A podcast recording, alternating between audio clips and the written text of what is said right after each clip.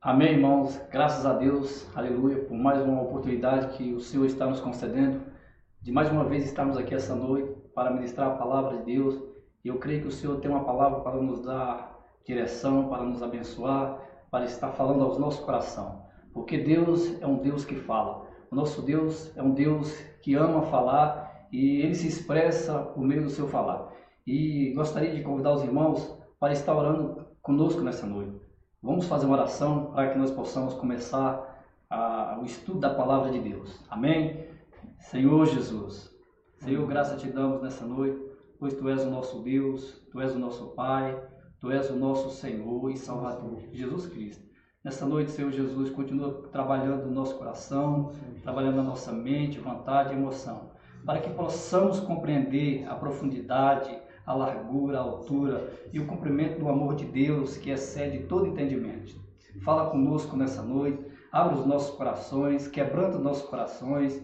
Precisamos compreender, Senhor Jesus, a tua vontade, a tua vontade, Senhor, que é boa, a tua vontade que é perfeita, a tua vontade que é agradável. Ser conosco nessa noite, ser com cada irmão, cada irmã. Senhor, tenha misericórdia de nós. Senhor Jesus, continua, Senhor, trabalhando no nosso interior, continua, Senhor, trabalhando na nossa mente, na nossa vontade, nas nossas intuições. Continua, Senhor Jesus, fazendo a tua vontade em nós. Nos ensina, ó Deus, a andar nos teus caminhos, fazer a tua vontade, aplicar a tua palavra no nosso dia a dia. Precisamos tanto do Senhor, assim como há que respiramos, precisamos de ti. Fala conosco através da tua palavra. Sabemos que o Senhor sustenta todas as coisas pela palavra do teu poder. Então, Senhor, continua nos sustentando na tua presença, continua, Senhor, nos encorajando a te servir, a ser servos obedientes à tua palavra. Senhor, fala de maneira concisa, fala de maneira objetiva nessa noite, que o teu reino venha avançar e que o Senhor venha obter glória para ti, em nome de Jesus, é o que te pedimos. Amém. Aleluia. Graças a Deus.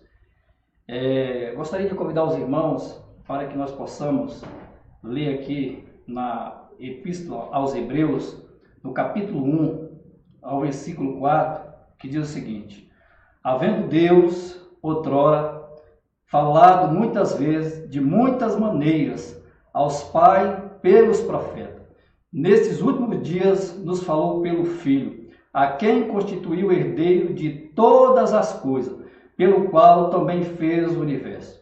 Ele que é o resplendor da glória, a expressão exata do seu ser, sustentando todas as coisas pela palavra do seu poder. Depois de ter feito a purificação dos pecados, assentou-se à direita da majestade nas alturas, tendo-se tendo -se tornado tão superior aos anjos quando herdou mais excelente nome do que eles. Aleluia.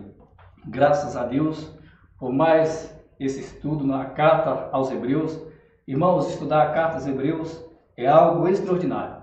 Nós precisamos realmente debruçar diante desse livro e desfrutar das pepitas, desfrutar da sua singularidade que esse livro nos traz, das suas revelações que está nesse livro, o qual o Senhor deixou para cada um de nós. É, a introdução que eu gostaria de começar falando que estudar essa carta é sair da sombra para a luz do dia perfeito, é deixar as promessas para tomar posse da realidade.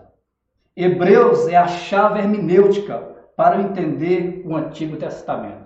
Se nós queremos entender, ter uma compreensão mais elevada do Antigo Testamento, nós precisamos compreender a, Epístola aos Hebreus. Ela é a hermenêutica, é a chave hermenêutica para que possamos compreender essa epístola tão maravilhosa, que é a epístola aos Hebreus. O Antigo Testamento fala das promessas e o Novo Testamento fala do cumprimento das promessas. Olha como é que isso é, é, é tão importante para nós, é tão significativo. O Velho Testamento ele fala das promessas, mas o Novo Testamento ele fala do cumprimento das promessas. Aleluia. Essa carta ela fala do cumprimento das promessas, daquilo que, que, que era promessa, mas se realizou com a vida do nosso Senhor Jesus Cristo. É... Aleluia. O Antigo Testamento anuncia o Cristo da profecia. O Novo Testamento revela o Cristo da história. Os quatro evangelhos relatam que Cristo, que Cristo fez na terra. Hebreus registra o que Cristo continua fazendo no céu.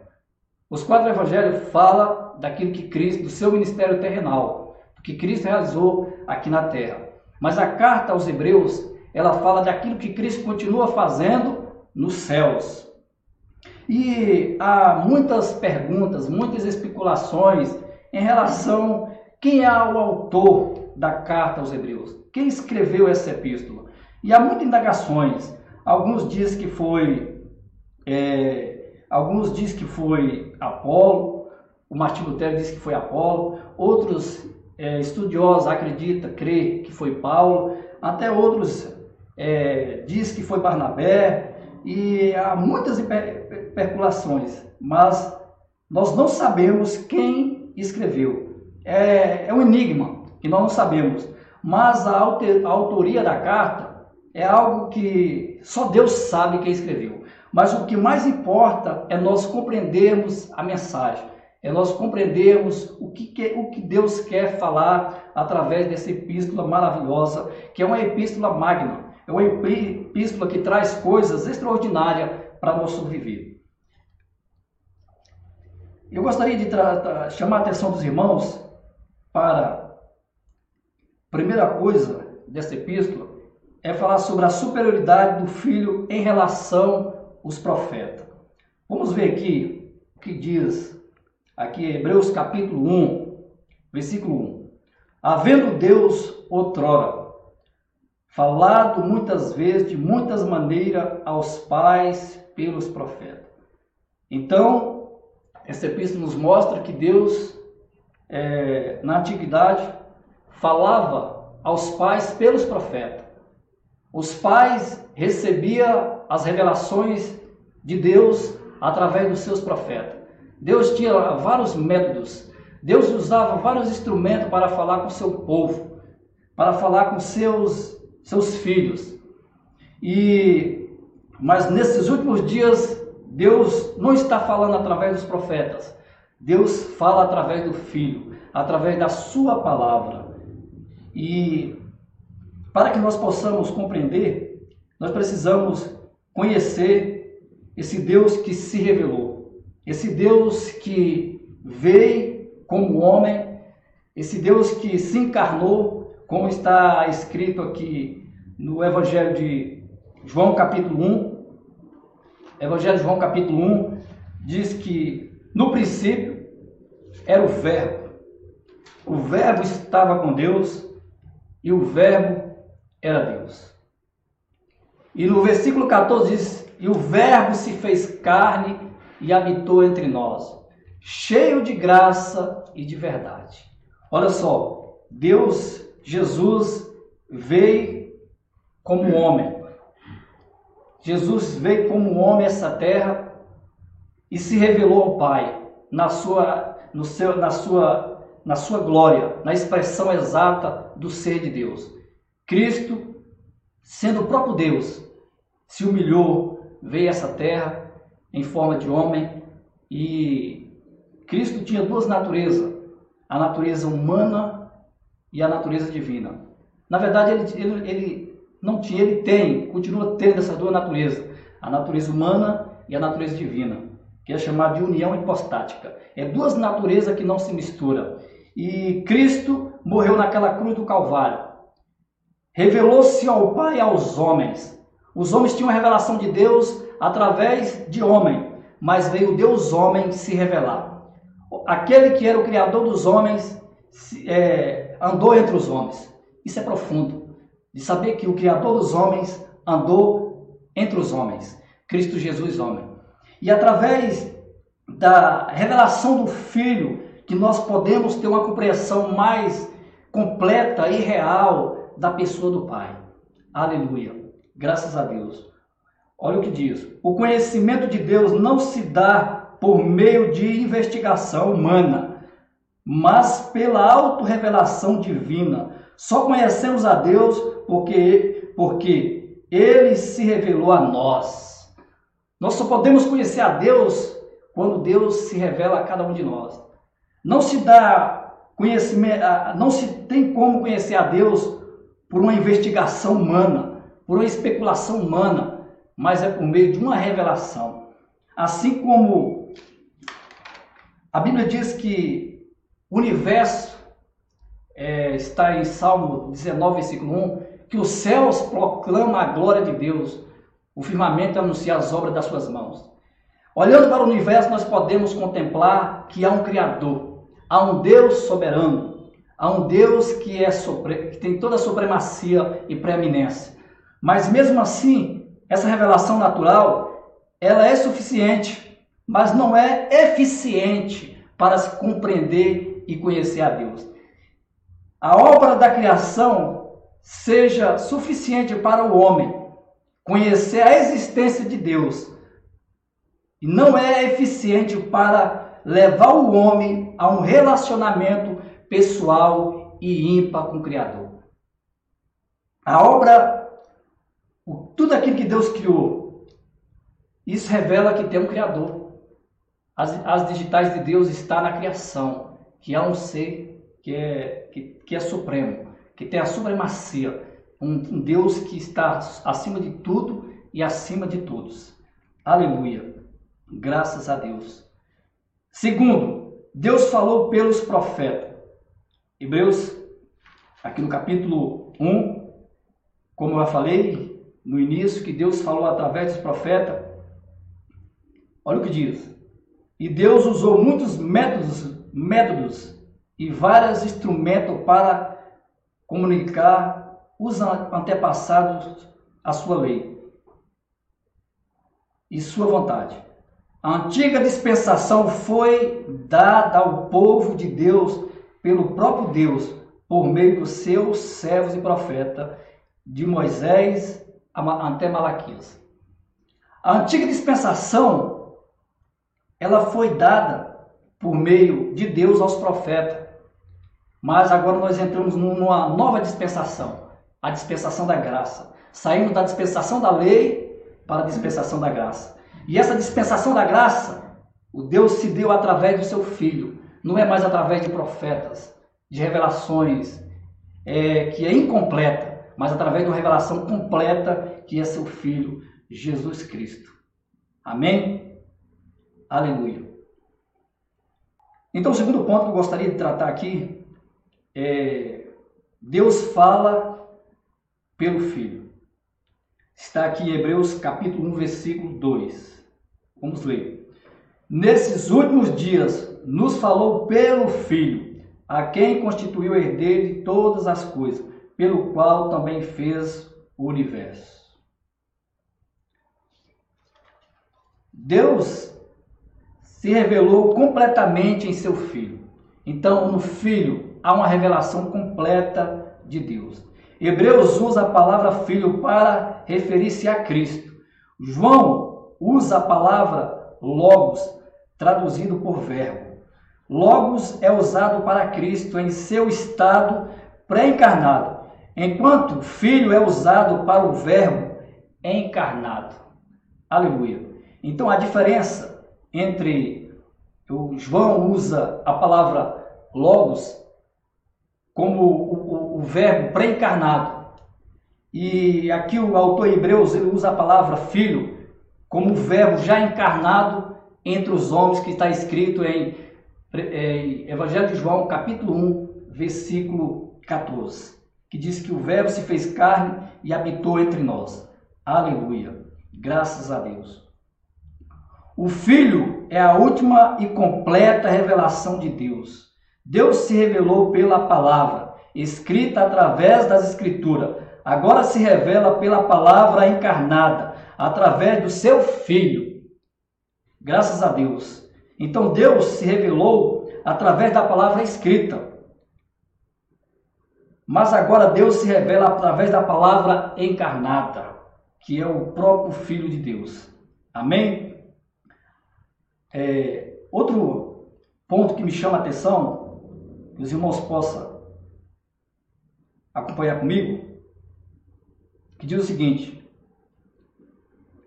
está aqui na parte B, que diz: E pelo o Filho a quem constituiu herdeiro de todas as coisas, pelo qual também fez o universo. Esse versículo nos traz algumas lições cruciais para o nosso entendimento.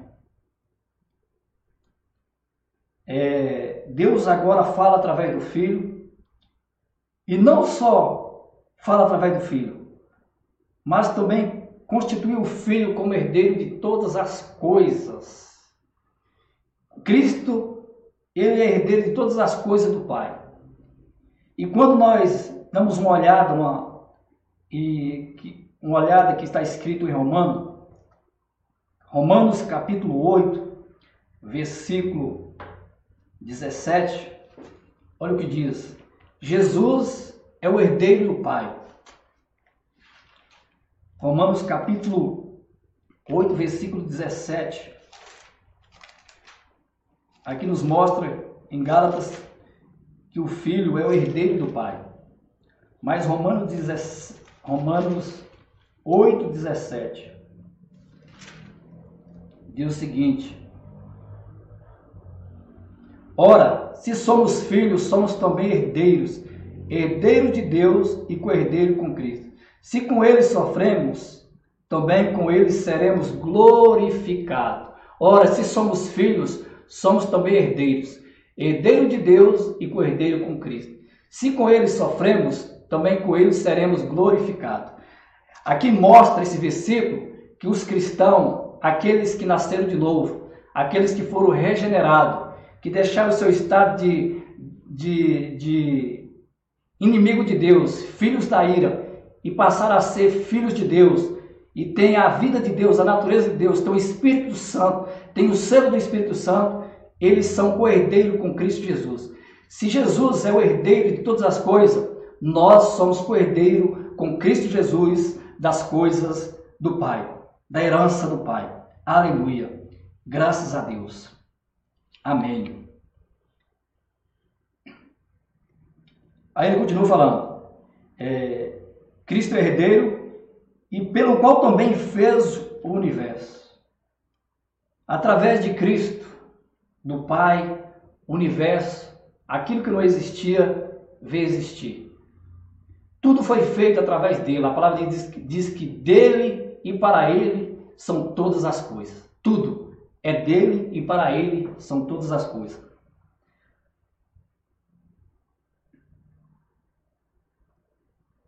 Aí continua aqui no versículo 3, Gala, é, perdão, Hebreus capítulo 1, versículo 3. Diz o seguinte: Ele, que é o resplendor da glória, a expressão exata do seu ser, sustentando todas as coisas pela palavra do seu poder, depois de ter feito a purificação dos pecados, assentou-se à direita da majestade nas alturas. Amém. A expressão exata do ser de Deus, Aqui nesse versículo nos mostra que a glória não é um atributo de Deus, mas é a somatória de todos eles. eles. A glória não é um atributo de Deus, mas é a somatória de todos os atributos de Deus. Jesus encerra em si mesmo todos todo o resplendor dessa glória divina. Então Cristo encerra em si mesmo todo o resplendor da glória do Pai.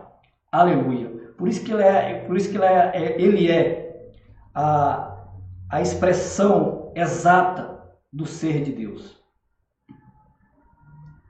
Continuando aqui no versículo 3, diz o seguinte: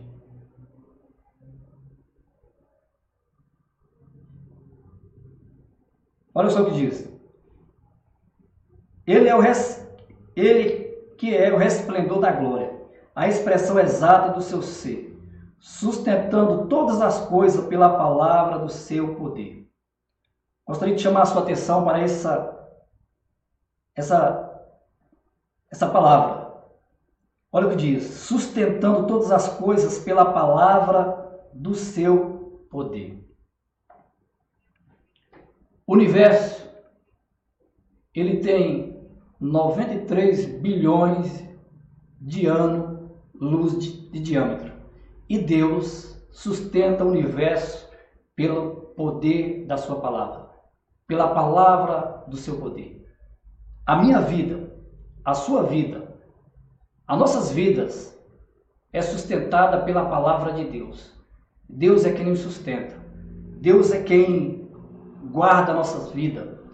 Se não for a palavra de Deus sobre nós, sobre esse mundo que está entrando em, em confusão total, em caos, mas há um Deus que tem toda a soberania, que tem todo o poder, e Ele está sustentando o universo pela palavra do seu poder. Irmãos, isso é algo que podemos nos achegar a esse Deus, a esse Cristo, que é o nosso Pai, com mais confiança, com mais intrepidez, com mais ousadia de saber que Ele não só é o Criador do universo, Ele não é, não é só o Criador do homem. Nós passamos de criatura para filhos de Deus. E esse nosso Pai, o nosso Deus, que, é, que tem todo o poder, é um Deus que é forte em força e grande em poder. Ele tem sustentado a minha vida. Ele tem sustentado a sua vida. Não somos nós que damos destino ao nosso custo da nossa vida, mas é Deus que sustenta as nossas vidas. O motivo de estarmos aqui nessa noite é Deus que nos concedeu a graça, a misericórdia de estarmos aqui para desfrutar da Sua palavra, para louvar o nome dEle, exaltar o nome dEle, porque só Ele é digno de toda honra, toda glória, toda exaltação provém dEle. Amém? Aleluia.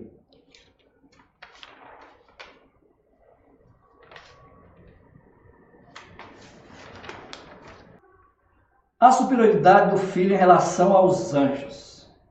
É o segundo ponto que eu gostaria de tocar, a superioridade do filho em relação aos anjos. Hebreus capítulo 1, versículo 4, que diz o seguinte: o seguinte: Tendo se tornado tão superior a anjos, quanto herdou mais excelente nome do que eles. Amém. Sabemos que os anjos teve um papel fundamental na antiga dispensação, no antigo pacto, no antigo concerto. Os anjos foi aquele que trazia a mensagem do Senhor, eram mensageiros de Deus. Mas Cristo, ele é superior aos anjos. É o que esse versículo diz. Esse versículo nos mostra que Cristo é superior a qualquer espécie de anjos. Ele é superior na hierarquia angelical. Olha o que diz. Eu gostaria de mostrar quatro verdades essenciais que Cristo é superior aos anjos. Primeiro, os anjos são apenas mensageiros, Cristo é o Filho. Segundo, os anjos são adoradores, Cristo é o, é o adorado. Terceiro, os anjos são criatura. Cristo é o Criador. Os anjos são meros servos. Cristo é o Rei. Aleluia. Olha a diferença entre, entre Cristo e os anjos. Por isso que ele é superior a anjos. Amém? Aleluia. Graças a Deus. Toda essa revelação desse epístolo, esse livro é maravilhoso. Ele nos mostra o que Cristo está faz, continua fazendo. Ele nos mostra que Cristo é o nosso sumo sacerdote, que Cristo é o nosso é o nosso intercessor. E ele está sentado à direita, à destra da majestade do Pai, nas, nas alturas, e intercede por nós. Cristo é o nosso paracleta, é o nosso advogado é o nosso intercessor. E sabemos que na antiga dispensação, para que o homem pudesse ser perdoado dos seus pecados, tinha todo um ritual, um cerimonialismo, toda uma liturgia que era feita, e todavia aquilo não, não removia o pecado do homem, a culpa não era tirada, não era removida. E Cristo, como o nosso Cordeiro Pascual, ele veio a esse mundo e ofereceu uma vez por toda um sacrifício perfeito e completo e definitivo na, naquela cruz do Calvário, pagando toda a nossa dívida, A nossa dívida que era impagável, ele pagou naquela cruz do Calvário. E como nós sabemos que a antiga dispensação, o pecado do homem era só coberto, não removia o pecado, como eles eram salvos? Aquela geração, aquele povo era salvo, olhando para o Cristo da promessa. Quando eles faziam todo aquele cerimonialismo e olhava para o Cristo da promessa, eles eram salvos, eles eram perdoados. Há uma diferença entre a, a primeira dispensação e a segunda dispensação da graça. Porque na antiga, eles eram salvos olhando para o Cristo da promessa. Nós, na era da graça, somos salvos olhando para o Cristo da história.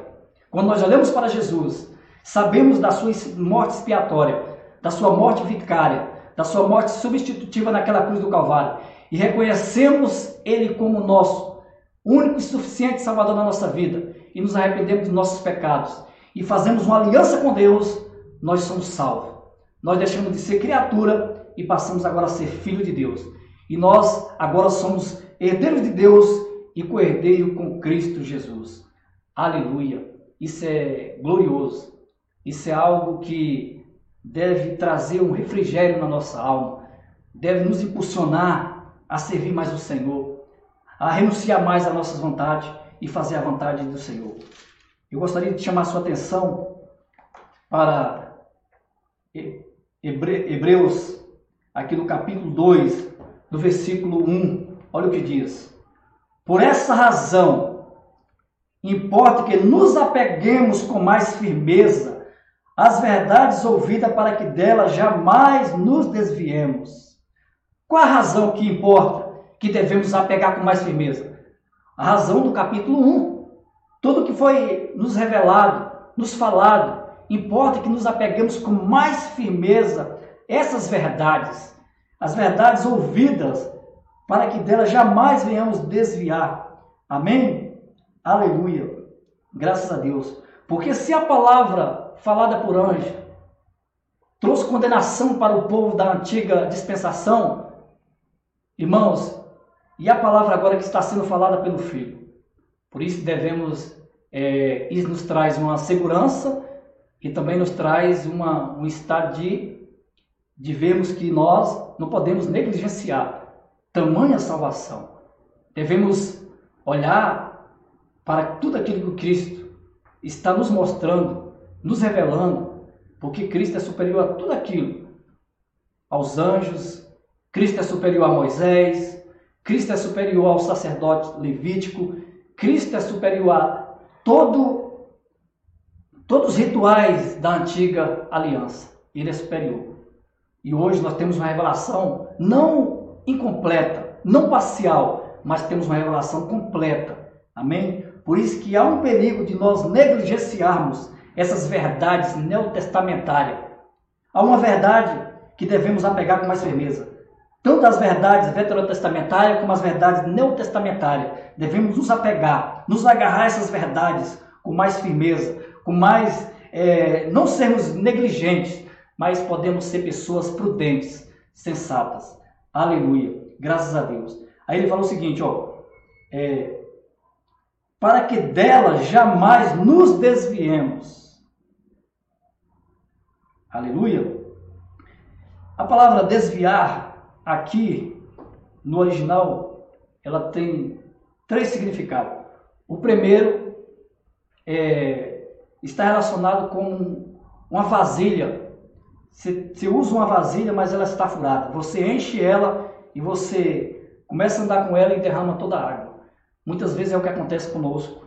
Nós ouvimos, ouvimos a palavra, vamos para as reuniões, conferência, ajuntamento, e Vamos com a nossa vasilha, mas a vasilha está furada. Ouvimos a palavra e essa palavra ela simplesmente sai por esse buraco. Por isso que ele fala, devemos apegar com mais firmeza essa palavra para que jamais venhamos desviar. se usa um termo muito no meio do cristianismo, dos irmãos. O irmão está desviado. O irmão desviou. Mas o que tem de irmãos desviado, reunindo, indo nas reuniões, indo em culto, estão desviados. Às vezes nós achamos que está, as pessoas estão desviadas porque elas não estão cumprindo uma liturgia, porque elas não estão de maneira é, frequente em um sistema religioso. Aí nós denotamos isso como um desvio. Desviou, o irmão está desviado. Mas aqui a palavra grega desviar é você estar com, esse, com essa vasilha está retendo algo nela, mas ela é furada. Está vazando. Será, irmãos, que aquilo que o Senhor está tem nos falado, será como está nossas vasilhas? Será se uma vasilha furada? Uma vasilha que tem retido a palavra e aplicado a palavra, guardado a palavra? O Salmo diz: guardo a tua palavra no meu coração para não pecar contra ti. É uma maneira de nós não vivermos uma vida pecaminosa é quando nós guardamos a palavra no nosso coração. E guardar a palavra denota praticá-la, aplicá-la no nosso dia a dia. Amém? E o segundo, que essa palavra desviar no grego é, tem um significado, como um barco à deriva. Um barco que não sabe, não tem um, um não tem um timoneiro, não tem uma direção, não está debaixo de uma diretriz, de uma de um, de um percurso correto. Ele está à deriva em alto mar. Muitas vezes isso acontece conosco. Ouvimos a palavra, mas a nossa vida está como esse barco, à deriva em alto mar. Que o Senhor possa ter misericórdia de nós. E a terceira aplicação desta palavra no grego é como um anel. Um anel que está escapando do dedo. Que o Senhor possa ter misericórdia de nós. Que nós possamos é, ver essa palavra como o falar de Deus. E Cristo, Cristo está falando, continua falando. E a única maneira de nós entendermos e de compreendermos que a voz de Deus é quando a Bíblia, a palavra de Deus está aberta e nós pregamos ela fielmente e nós lemos ela de todo o nosso coração, com o nosso coração aberto Deus fala. Muitas vezes nós achamos que ah, Deus não fala comigo. O Senhor, parece que o céu está está de bronze. Sua Bíblia está fechada. Como que o céu não está de bronze? Quando nós abrimos a nossa Bíblia e, e lemos a palavra de Deus com o nosso coração, Deus fala. Porque nesses últimos dias Deus fala através do seu filho. E a palavra a palavra, o Logos de Deus. Nós temos acesso à palavra. Amém? Aleluia. Então, o encorajamento é que devemos ler mais a palavra, ruminar mais a palavra, porque somos ovelha.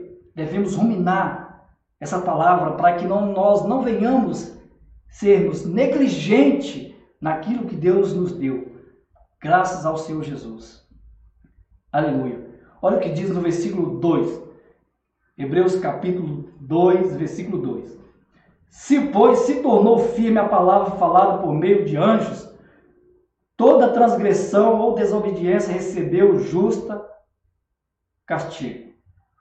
Como escaparemos nós se negligenciarmos tão grande salvação? É uma pergunta. O qual, tendo sido anunciado, anunciada inicialmente pelo Senhor, foi nos depois confirmada pelos que ouviram. Aqui está falando dos apóstolos.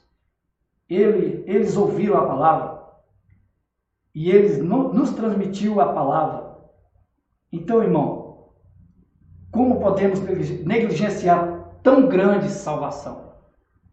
A palavra de Deus é salvação para nós. A palavra de Deus é salvação para o seu povo. A palavra de Deus é tudo que precisamos, é a palavra de Deus.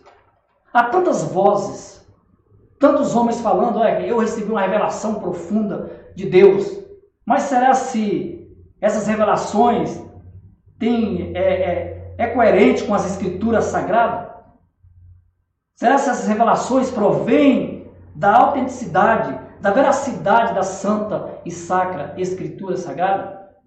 Porque se os homens estão falando e não fala baseado ou fundamentado, ou melhor, fundamentado na Escritura, é simplesmente falar de homem e não falar de Deus. Porque hoje Deus se, se revela através do Filho.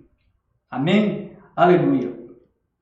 E eu, uma coisa que eu gostaria de deixar para concluir é que maiores privilégios aplicam em maiores responsabilidades. Maiores privilégios aplicam em maiores responsabilidades. Nós temos um maior privilégio, porque na antiga dispensação Deus falava através dos profetas, dos anjos, mas agora nós temos o privilégio de ouvir o falar diretamente do Filho. Amém? Aleluia. Que Deus continue nos abençoando, nos dando graça de continuar essa caminhada. Que o Espírito Santo de Deus possa nos quebrantar. Que essa palavra ela possa penetrar o mais profundo íntimo do nosso interior e devemos assimilar, acomodar ela no nosso coração, aplicar ela no nosso dia a dia, para que nós possamos sair do estado de criança e crescermos. E só há crescimento para o povo de Deus, para os filhos de Deus, para nós, por meio do genuíno leito da palavra, por meio da palavra de Deus. Graças ao Senhor Jesus. Eu gostaria de te encorajar que você compartilhe essa palavra, deixe o seu like, se inscreva no nosso canal, para que mais pessoas possam ser abençoadas. E agora nós vamos compartilhar no Zoom, no aplicativo Zoom. Jesus Cristo é nosso Senhor. Aleluia. Amém.